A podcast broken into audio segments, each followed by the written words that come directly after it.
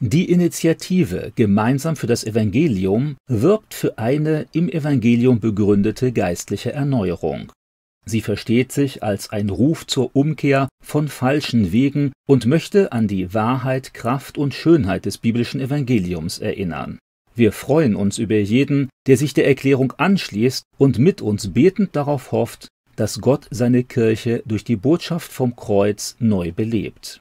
Diese Erklärung ist eine Antwort auf die fortschreitende Aushöhlung des Evangeliums, die wir zwischenzeitlich selbst innerhalb der evangelikalen Bewegung wahrnehmen. Kennzeichen dieser Entwicklung sind die Infragestellung der Bibel als Offenbarung Gottes.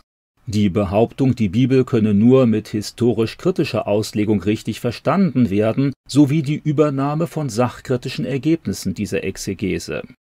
Die Verkündigung des Evangeliums vor allem als Lebensgefühl des Angenommen und Geborgenseins bei Gott, während zugleich biblische Inhalte wie Sünde und Vergebung oder der Sühnopfertod Jesu zweitrangig werden. Die Verschiebung des Auftrags der Kirche hin zur Verantwortung für die Lösung gesellschaftlicher Probleme. Die Anpassung christlicher Ethik an die gesellschaftliche Moral ohne Achtung von klaren biblischen Weisungen. Die Aufforderung, die christliche Einheit dadurch zu bewahren, dass jede Meinung und Lehre akzeptiert wird, auch wenn sie im Widerspruch zur biblischen Offenbarung steht. Erstens, was das Evangelium ist.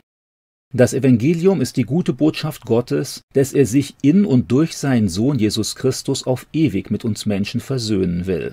Allein der Opfertod Jesu eröffnet Menschen den Weg zurück zu Gott, wenn diese das glaubend annehmen. Die Botschaft von der Vergebung der Sünden durch das Sterben und Auferstehen von Jesus Christus ist die Mitte des Evangeliums. Sie gründet in der unbedingten Historizität der biblischen Berichte. Echter Glaube an das Evangelium braucht sowohl die Erkenntnis der eigenen Sünde als auch das Vertrauen auf die Vergebung durch den Kreuzestod Jesu. Zweitens. Das Evangelium als erfahrbare Wahrheit.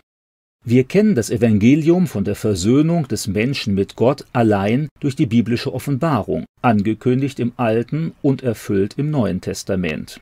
Weil das Evangelium das natürliche Erkenntnisvermögen des Menschen übersteigt, darf es nicht vorschnell zeitgemäß umformuliert werden, wenn dabei diese Aussagen verschwimmen. Dieser Glaube führt zu einem christlichen Leben nach Gottes Willen als Teil der Gemeinde Jesu. Drittens Evangelium und Bibel. Gott wollte, dass wir die Bibel haben, damit wir sein Evangelium zuverlässig kennen und bewahren können. Das Evangelium wird durch alle Bücher der Bibel hindurch entfaltet, auch wenn dieses nicht in jedem Teil auf die gleiche Weise bezeugt ist. Verkündigung des Evangeliums ist vor allem Auslegung der Bibel mit der Ausrichtung auf Jesus Christus. Weil die Bücher der Bibel durch die Leitung des Heiligen Geistes verfasst wurden, dürfen sie nicht als fehlerhaft, widersprüchlich oder überholt angesehen werden.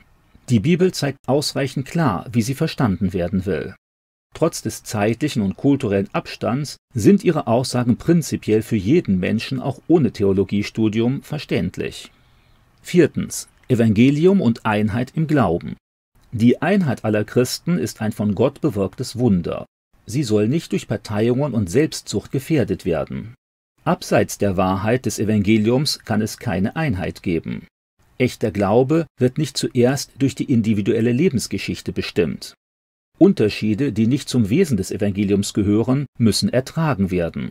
Vor falscher Lehre bezüglich des Evangeliums muss offen gewarnt werden. Fünftens. Das Evangelium und menschliche Identität. Das Evangelium achtet und fördert die individuelle Identität des Menschen als Geschöpf Gottes. Seine besondere Würde hat der Mensch nicht aus sich selbst, aus seinem individuellen Wesen, seiner Geschichte oder seinen Taten, sondern er lebt die von Gott verliehene Würde in seinem Wesen, seiner Geschichte und seinen Taten aus.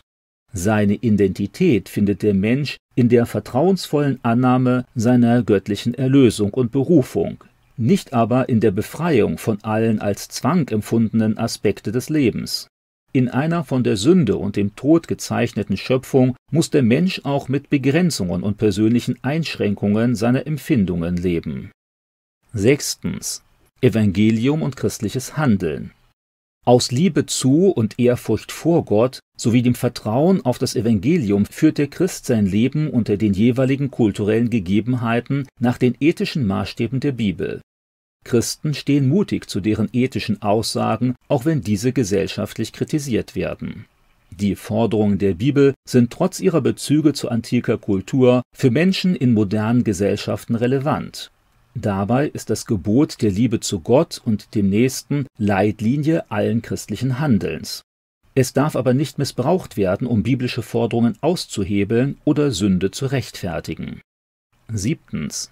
Evangelium und Weltverantwortung. Als Glied der Gemeinde ist jeder Christ Licht für die Welt und Salz der Erde. Das umfasst den Ruf zum Glauben an Jesus und den praktischen Lebenswandel im festen Vertrauen auf das Evangelium. Der Hauptauftrag der christlichen Gemeinde ist die Verkündigung des Evangeliums, verbunden mit dem Ruf zur Umkehr und nicht zuerst das Engagement zur Verbesserung der Lebensumstände in der Welt. Christlicher Einsatz für das Wohl der Menschen weiß um die eigenen Grenzen.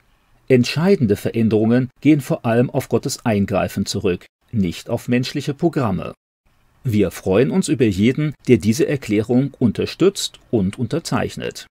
Nähere Informationen finden sich auf der gleichnamigen Internetseite